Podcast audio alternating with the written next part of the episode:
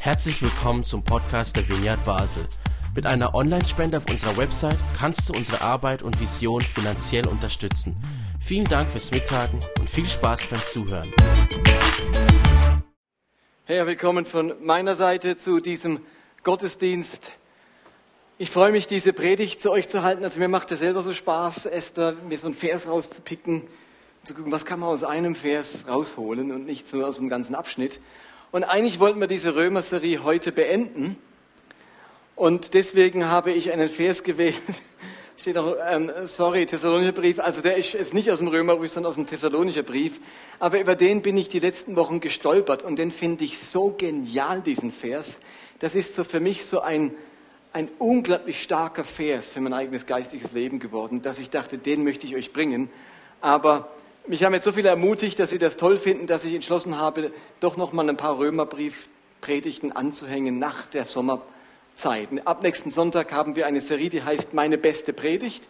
Und da haben wir lauter Gäste eingeladen, vier oder fünf Gastsprecher, die ihre beste Predigt halten, wo sie denken, das ist meine beste Predigt. Und das wird also die nächsten vier Wochen stattfinden. Und dann geht es weiter nochmal mit dem Römerbrief und dann holen wir auch das Theaterstück nach das wir eigentlich hätten zeigen wollen, das findet dann nochmal in diesem zweiten Teil Römerbrief statt. Aber heute geht es um den Thessalonischer Brief, ähm, wie gesagt, auch von Paulus. Ähm, und es ist ein Vers, der meiner Meinung nach die drei Zutaten für ein gelingendes Leben aufzeigt. Ich könnte sagen, drei Elemente, drei Zutaten für eine Rezeptur, dass mein geistliches Leben, aber auch mein, mein normales Alltagsleben wirklich geprägt ist von Wachstum, von Gedeihen, von Gelingen. Und ihr könntet euch ja mal selber überlegen, überlegen, was wären für euch so die drei wesentlichen Zutaten für ein gelingendes Leben? Wo denkt ihr, das braucht es auf alle Fälle? Diese Sache, die muss man im Leben praktizieren oder diese Haltung muss man haben oder das muss man erleben oder erfahren äh, oder da muss man drin verwurzelt sein, damit das Leben gelingt. Trotz all der Stürme, trotz dessen, wie das Leben eben ist. Und ich finde, dieser Vers sagt darüber ganz viel aus. Und dieser Vers steht, wie gesagt, im 2. Timotheusbrief. 13 Worte hat er und er heißt folgendermaßen. Der Herr lenke eure Herzen zur Liebe Gottes und zur Geduld von Christus. Der Herr lenke eure Herzen zur Liebe Gottes und zur Geduld von Christus. Und jetzt geht es euch vielleicht so, wie es mir beim, bei x-mal Durchlesen ging von diesem Vers, dass ich dachte, ja, das, das klingt so ein bisschen nach christlicher Floskel. So, der Herr segne euch und der Herr lenke euch, Liebe Gottes und Geduld Christi und, und Amen und Halleluja. So irgendwie, also man überliest den ganz schnell. Wisst ihr was? Ich habe den x-mal überlesen, diesen Vers. Und er hat mir einfach so, ich bin nicht ins Auge gestochen. Und beim letzten Mal lesen dachte ich, wie es manchmal so passiert, man hat so einen Moment und denkt sich, der Vers sagt mehr, als ich bisher gelesen habe. Und dieses mehr würde ich euch gern vermitteln. Ich habe es ja farblich gekennzeichnet. Es sind ja drei Elemente. Der Herr lenke eure Herzen, ist ein Element, zur Liebe Gottes und zur Geduld von Christus. Um diese drei Themen geht es mir und man darf diesen Vers bewusst problemlos aus dem Zusammenhang reißen, denn er hat auch keinen besonderen Zusammenhang. Es ist wirklich so eine Aufzählung von verschiedenen Dingen. Also das, was vorher kommt und was im Vers danach kommt, ist nicht relevant für diesen Vers. Wir können den einfach mal so rausnehmen. Und versteht ihr, wenn ich davon ausgehe, dass, dass unsere Bibel wirklich von Gott inspiriert ist und dass Gott sich sagt, ich spare mir die Floskeln in der Bibel, sondern ich möchte das was wirklich bedeutsam ist und was etwas zu sagen hat, in dieser Bibel drin haben, dann hat auch dieser Vers uns etwas zu sagen. Und wir gucken uns mal an, wie haben Menschen vor 2000 Jahren diesen Vers verstanden? Oder welche Begriffe aus diesem Vers sind für uns vielleicht erstmal fremd und wir müssen sie übersetzen, damit sie uns was sagen? Und was bedeuten dann diese 13 Worte für unser heutiges Leben und Christsein? Fangen wir mal an mit dem ersten Teil. Der Herr lenke eure Herzen. Der Herr lenke eure Herzen. Paulus wünscht sich, dass es Gott gelingt, die Herzen dieser Menschen in Thessalonich zu lenken.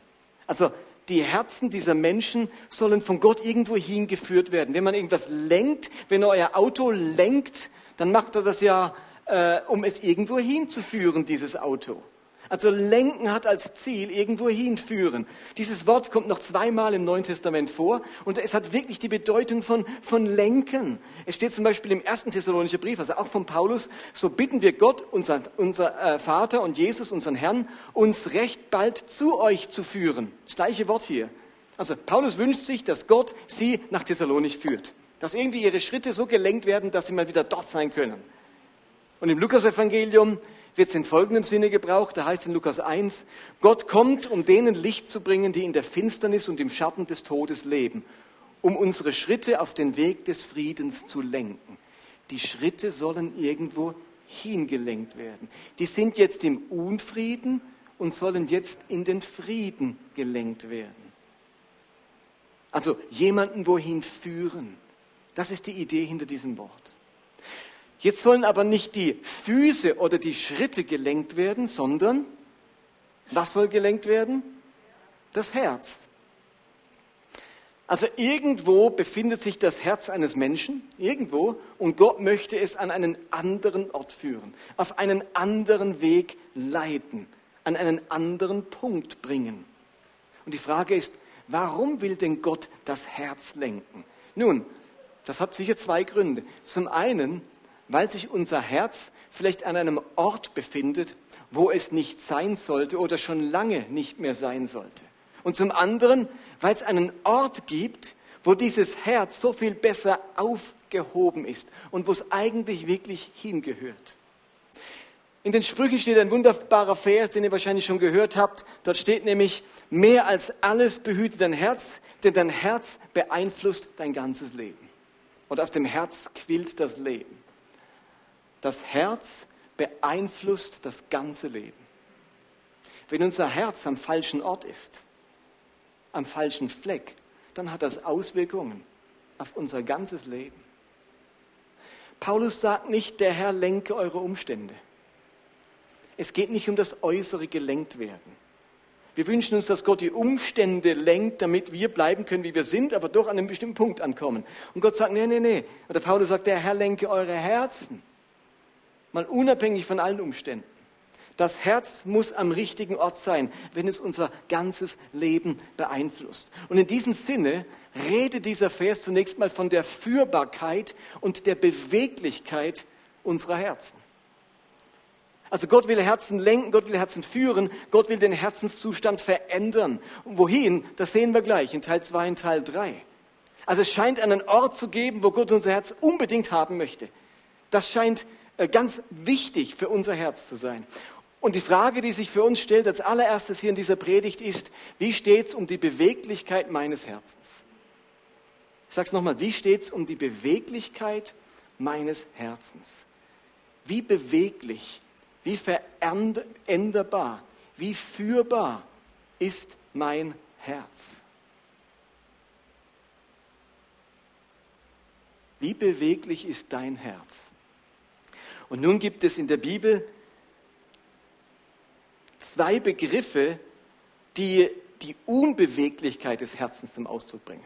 Immer wieder wird von wird Menschen vorgeworfen oder Menschen vorgehalten, dass ihr Herz unbeweglich ist. Und für diese Unbeweglichkeit gibt es zwei spezielle Ausdrücke. Und das eine ist, wenn die Bibel von den verstockten Herzen redet. Ein verstocktes Herz. Damit sind also Herzen gemeint, Verstocken heißt ja, dass das Herz sitzt irgendwo fest. Es ist nicht mehr beweglich. Es lässt sich nicht mehr lenken. Also unser Wort verstocken, da bringt er zum Ausdruck, da ist etwas ins Stocken geraten. Steht ihr, was ich meine? Das Herz ist ins Stocken geraten. Es entwickelt sich nicht mehr. Es bewegt sich nicht mehr. Gott kann zum Beispiel zum Propheten Hiskia, äh, Hesekiel über das Volk Israel sagen in Hesekiel 3, aber das Haus Israel wird nicht auf dich hören wollen, denn sie wollen nicht auf mich hören, denn das ganze Haus Israel hat eine harte Stirn und ein verstocktes Herz. Und von Jesus stammt zum Beispiel folgende Aussage, Markus 3, er sah sich die er sah sie der Reihe nach an, voll Zorn und zugleich tief betrübt über ihr verstocktes Herz. Dann befahl er dem Mann, streck die Hand aus. Der Mann streckte die Hand aus und sie war geheilt. Verstockte Herzen. Das griechische Wort für verstockt, da stammt unser Wort Skelett davon. Also das hat die gleiche Wurzel wie dieses verstockt. Skelett heißt wie ausgetrocknet, hart geworden, Skelett ist das Härteste an uns. Und das, ein, ein verstocktes Herz ist ein versteinertes Herz, ein hart gewordenes Herz. Und gerade dieser zweite Vers bringt es zum Ausdruck. Jesus sieht einen Kranken und möchte den heilen, aber es ist Sabbat.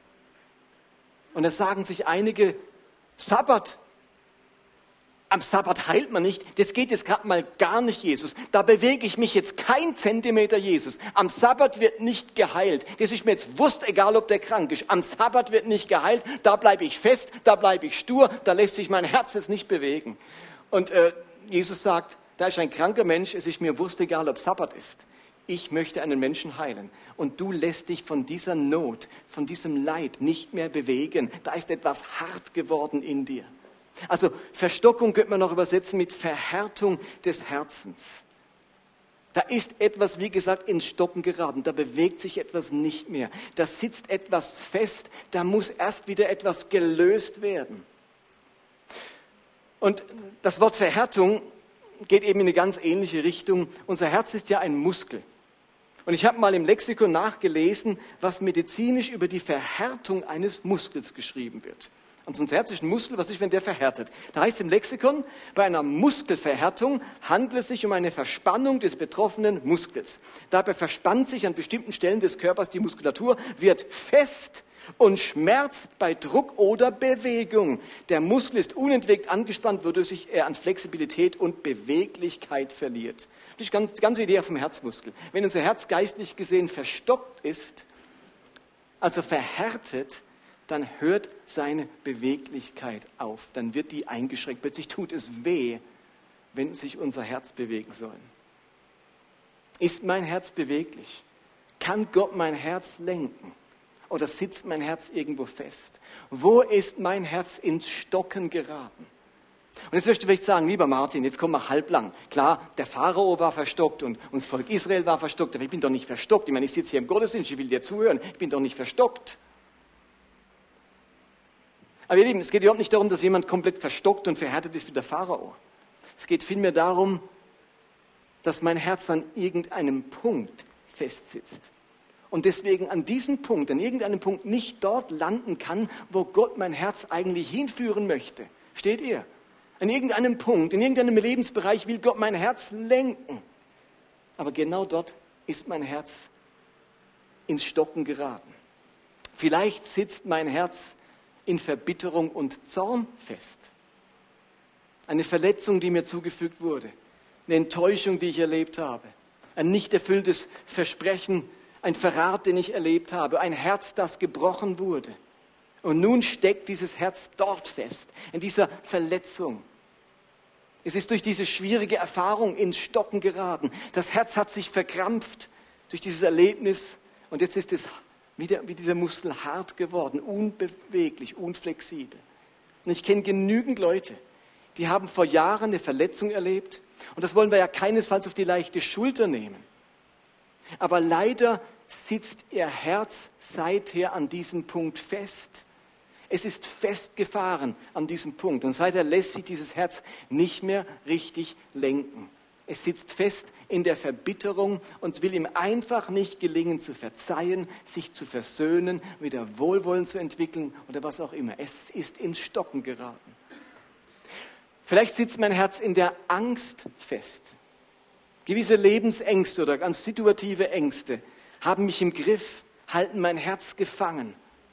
Mein Herz lässt sich nicht mehr bewegen in Richtung Mut, in Richtung Neugier oder in Richtung Risikobereitschaft in Richtung Unbeschwertheit, sondern dieses Herz steckt fest in Furcht und hat sich darin verkrampft. Und du bist nicht generell verstockt, aber an diesem Punkt, was Angst betrifft, ist dein Herz ins Stocken geraten. Und vielleicht sitzt dein Herz fest in Sorge, in Bedenken, in Pessimismus. Wo andere darauf zugehen, schreckst du zurück. Wo andere die Chance sehen, witterst du die Gefahr. Es gibt so viele Orte, wo unser Herz vielleicht ins Stocken geraten ist. Vielleicht sitzt es fest in Einsamkeit, in Minderwertigkeit, in, in einem bestimmten Rollenverständnis, in einer bestimmten theologischen Prägung. Und das Resultat ist immer das gleiche, nämlich diese gefährliche Unbeweglichkeit. Verstockte Herzen Es gibt aber einen zweiten Grund für die Unbeweglichkeit des Herzens. Und das ist ein noch interessanterer Begriff, der hier gebraucht wird.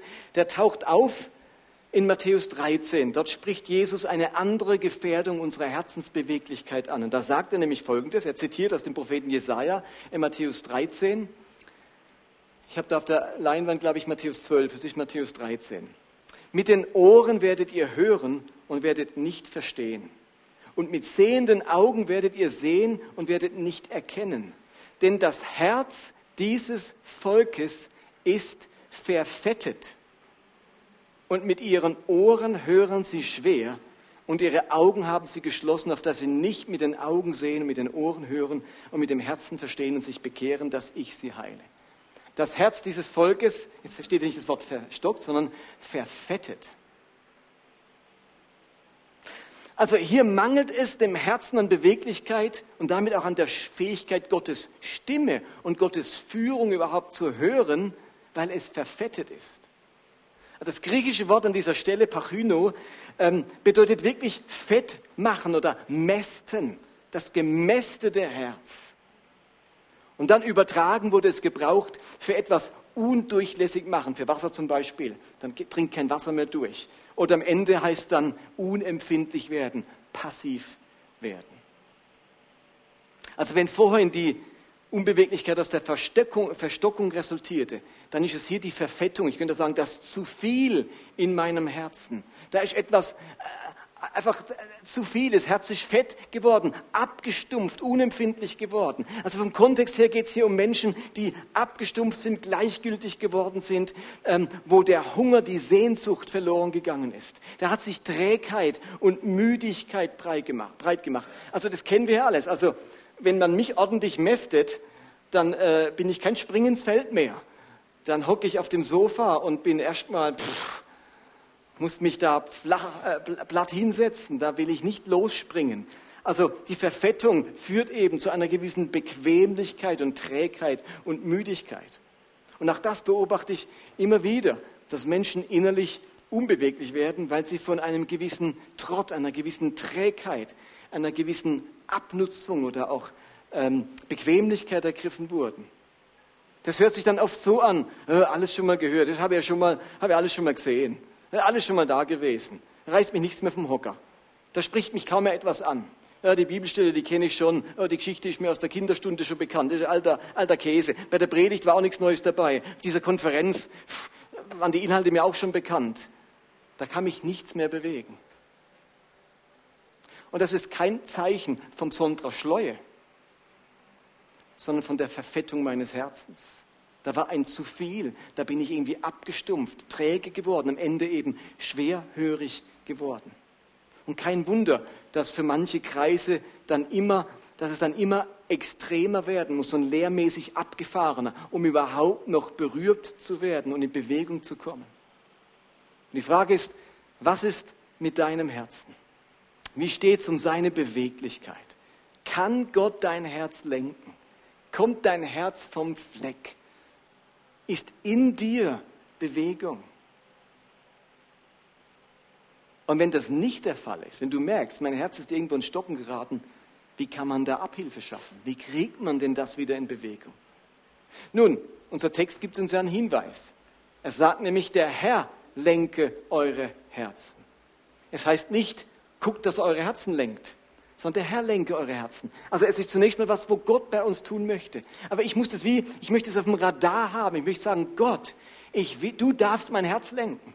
Ich gebe dir die Erlaubnis, du hast Zugriff, ich gebe dir das Passwort für mein Herz sozusagen. Du darfst damit etwas machen, du darfst es auf die Reise schicken, du darfst es aus seiner Verstocktheit, aus seinem Instocken geraten sein herausholen. Du darfst mich in Bewegung bringen, herzensmäßig. Mir helfen in dem Kontext immer wieder bestimmte Lebensmottos, um in Bewegung zu bleiben. Ich habe mir zum Beispiel von früh auf gesagt, schon als Teenager, und das möchte ich bis heute aufrechterhalten, ich habe mir gesagt, ich möchte immer ein Lernender bleiben. Für mich ein Lebensmotto, ich möchte immer ein Lernender bleiben. Ich möchte nie an den Punkt kommen, wo ich sage, eben kenne ich schon, ja gut, ich habe jetzt so viel Erfahrung, ich mir muss nichts mehr erzählen. Doch, du musst mir noch was erzählen. Mir muss man immer was erzählen dürfen, sozusagen. Ich möchte ein Lernender bleiben. Der Moment, wo man aufhört zu lernen, hört man auf zu wachsen. Oder ich könnte sagen, das Herz hört auf, in Bewegung zu sein. Gleichzeitig, versteht ihr, muss man Beweglichkeit ein bisschen trainieren. Also habt ihr schon gemerkt, dass die Dinge, die so automatisch im Leben laufen, oftmals nicht das gezielte, das gewünschte Ergebnis hervorbringen? Also automatisch werde ich immer dicker. Da muss ich jetzt gar nichts dazu beitragen. Ich muss bewusst entscheiden, ich muss mich mehr bewegen, ich muss Sport treiben, ich muss mich anders ernähren, ich muss also gegensteuern. So manches in meinem Leben läuft automatisch in die falsche Richtung, wenn es automatisch läuft. Und ich werde auch automatisch bequem, ich werde automatisch feiger, ich werde automatisch ängstlicher. Die Fliehkräfte des Lebens, die Einflüsse des Lebens, die bewirken das. Ich muss mich trainieren zu sagen, ich möchte mutig bleiben. Ich möchte mich herausfordern lassen. Also unsere Entscheidung, nochmal was Neues anzufangen, hat auch damit zu tun, dass uns sagen, ich möchte in Bewegung bleiben. Ich möchte nochmal was, eine Herausforderung, was riskieren. Ich möchte aus dem Boot steigen. Und ich bin, glaube ich, von meinem Typ her, fällt mir das nicht so leicht. Ich, ich rutsche gern von links nach rechts im Boot. Aber aus dem Boot steigen, das ist das braucht, ich merke, das braucht Beweglichkeit meines Herzens. Vielleicht merke ich, dass mein Gottvertrauen ins Stocken geraten ist. Und es braucht auch nicht mehr Gott, viel, viel Gottvertrauen, denn das Gehalt kommt jeden Monat. Und die Berufung ist klar und die Stellung ist klar und die Aufgabe ist klar. Also da braucht es kaum mehr Beweglichkeit. Für mein, oder kaum, kaum Gottvertrauen. Also wie schaffen wir es, in Bewegung zu bleiben und das auch immer wieder zu trainieren? Das darf sich jeder auch natürlich selber überlegen. Mir hilft zum Beispiel der Satz, den ich vor einigen Monaten äh, gelesen habe und der für mich auch so ein Motto ist, in Bewegung zu bleiben. Der heißt, hab keine Angst vor dem, was schiefgehen könnte, sondern freu dich auf das, was Gutes geschehen kann. Hab keine Angst vor dem, was schiefgehen könnte, sondern freu dich auf das, was Gutes geschehen kann. Das hilft mir, aus dem Boot zu steigen. Ich sehe manchmal so einfache Sätze, die ins Herz hineinwachsen und die uns befreien von einem Festgefahrensein.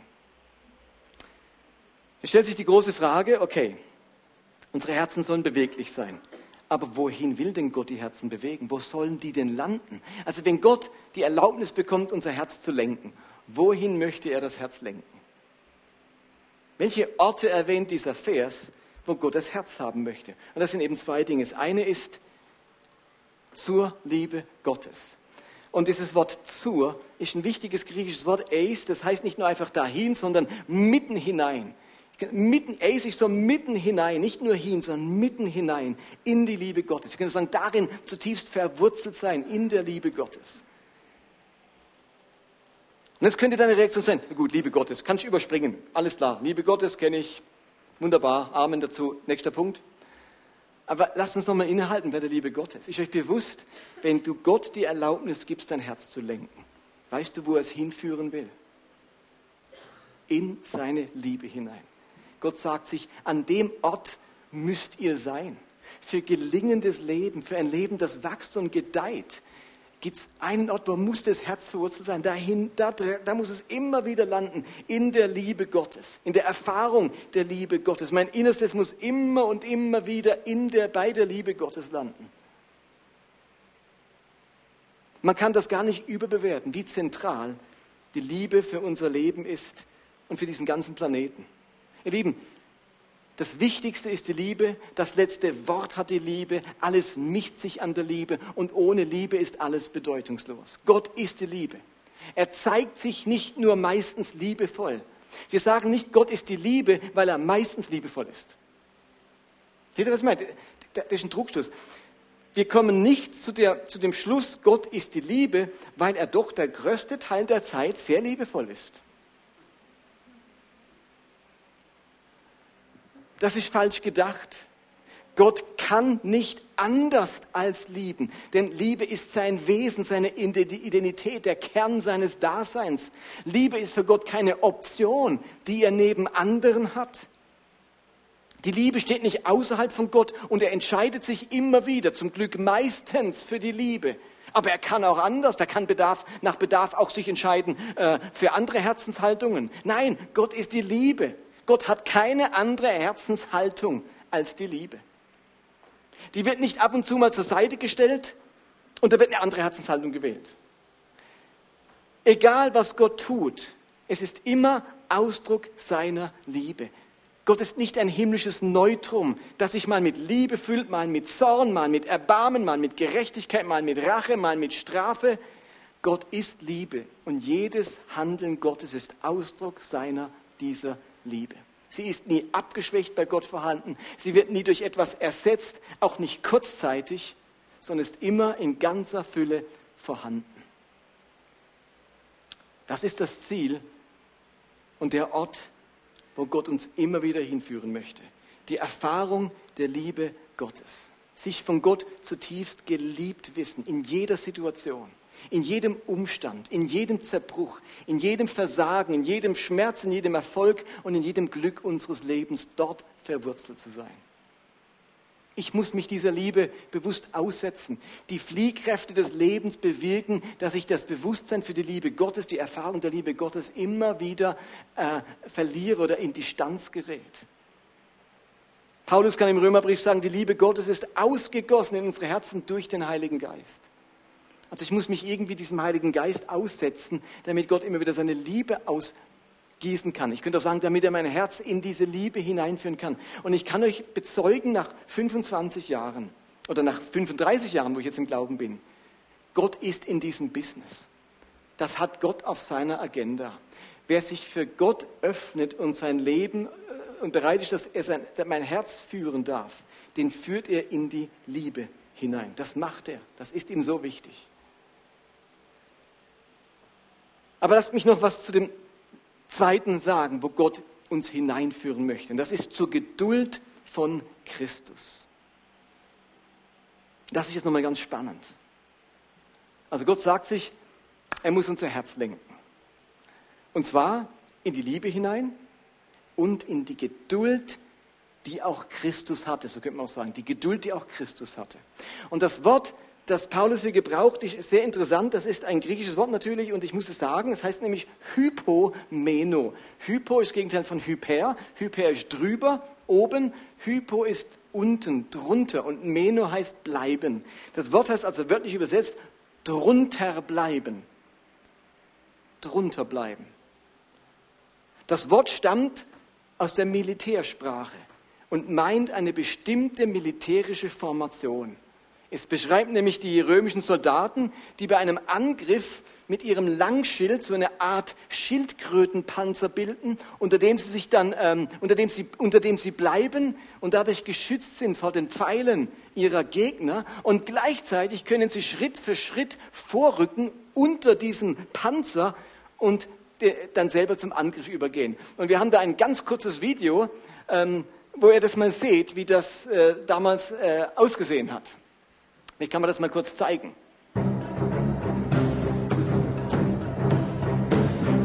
Also wir haben hier Originalaufnahmen aus dem Jahr 120 nach Christus, natürlich nachträglich koloriert.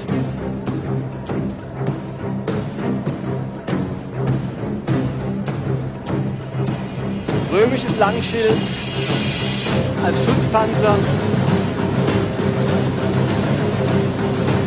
Okay, das reicht schon. Das ist Hypomeno, drunter bleiben. Also in dem Sinne meint hier unsere deutsche Übersetzung Geduld so viel wie standhaft bleiben, standhalten, aushalten, ertragen, erdulden, bei etwas bleiben oder verharren. Es spricht von Beharrlichkeit und Standhaftigkeit. Dieses Wort Hypomeno, das, bleibt, das meint nicht die passive Geduld, so dieses reine Aushalten. Bei diesem Begriff überwiegt das tapfere Standhalten, das dem Bösen trotzt.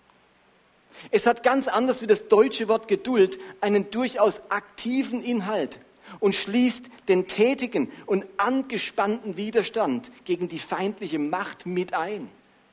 Steht der Hypomeno ist nicht die Geduld mit der Färbung der Kapitulation oder der Ohnmacht, sondern das Drunterbleiben, das Stehenbleiben, das trotz der Angriffe und der Widerstände und der Unwägbarkeiten dranbleiben. Und genau das hat ja Christus immer wieder vorgelebt, als er hier auf Erden war.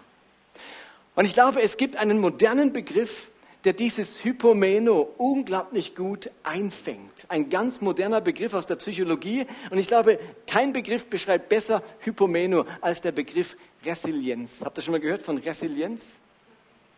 Resilienz meint die Fähigkeit, erschütternde Herausforderungen des Lebens standzuhalten und aus diesen Erfahrungen gestärkt und bereichert hervorzugehen. Das lateinische Wort dahinter, resiliere, resiliere, bedeutet in unserem Sprachgebrauch zurückfedern. In der Physik wird damit beschrieben, wie, ein, ein, ähm, wie gut ein Metall, nachdem es verbogen wurde, wieder in seinen Normalzustand zurückfedert. Oder sogar ein bisschen über den Normalzustand hinaus. Das heißt Resilienz, zurückfedern, in den Ursprungszustand zurückfinden.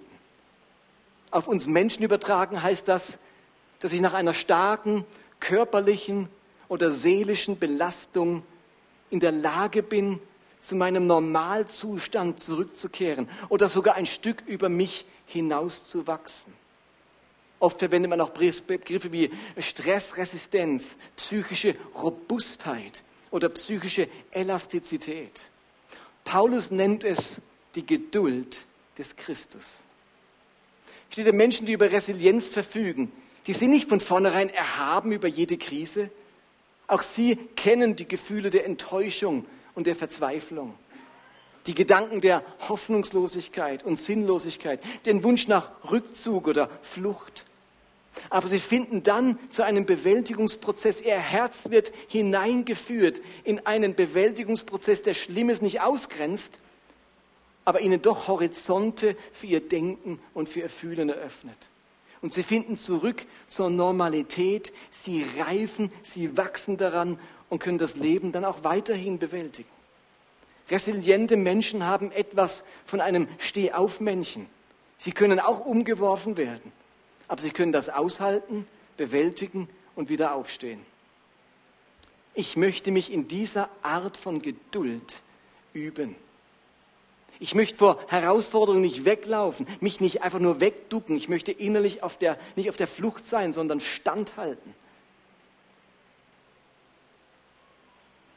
Man kann diese Standhaftigkeit trainieren und das Leben bietet uns immer wieder die Gelegenheit für diese Geduld. Hans-Joachim Eckstein hat in einem Buch Folgendes einmal geschrieben. Schwerwiegende Entscheidungen fallen selten in leichten Zeiten und tiefgehende Veränderungen entstehen nicht durch oberflächliche Erfahrungen. Bedeutende Entwicklungen werden kaum durch unbedeutende Begegnungen angeregt. Und persönliche Hilfe erfahren wir so gut wie nie in unpersönlichen Beziehungen. Verständnis für die Schwachheit anderer erwächst nicht aus der eigenen Stärke. Und wie man andere Menschen tröstet, wissen wir erst, wenn wir nicht nur getrost, sondern auch selbst getröstet sind. Warum also sehnen wir uns ausschließlich nach einem leichten und unbeschwerten Leben, wenn das, was uns so wertvoll macht, in einem verletzlichen und tiefgründigen, in einem lebendig gelebten Leben liegt?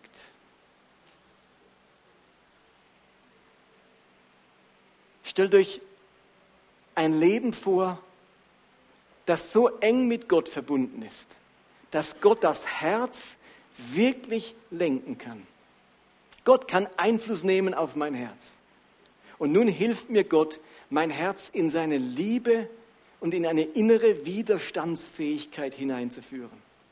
Und wenn jetzt die Krise kommt, die Herausforderung, das Leben nicht rund läuft, so wie das Leben eben ist, dann ist dieser Mensch nicht festgefahren, von innerer Sturheit und Uneinsichtigkeit geprägt, sondern er ist tief verwurzelt in der Liebe Gottes und ausgestattet mit einer inneren Widerstandsfähigkeit, mit dieser Resilienz. Und dann habe ich wirklich den Schlüssel für ein gelingendes Leben in der Tasche. Mich fasziniert dieser Vers total. Ich möchte mich an diesen drei Punkten abarbeiten, den Rest meines Lebens. Ich will mich dafür hüten, innerlich unbeweglich zu werden. Gott darf mein Herz lenken, wann und wie er möchte. Und ich möchte mich immer wieder in diese Liebe Gottes hineinführen lassen. Und ich möchte von Gott diese innere Standhaftigkeit, diese Geduld Christi äh, da hineingeführt werden. Was soll mir da noch passieren? Nach diesem inneren Zustand sehnt sich die ganze Welt, weil sie spüren, dass das eben die Zutaten sind für ein gelingendes Leben. Von Gott im Herzen geführt, in der Liebe verwurzelt und mit innerer Widerstandsfähigkeit ausgestattet. Ihr Lieben, was will man mehr für ein gelingendes Leben? Amen.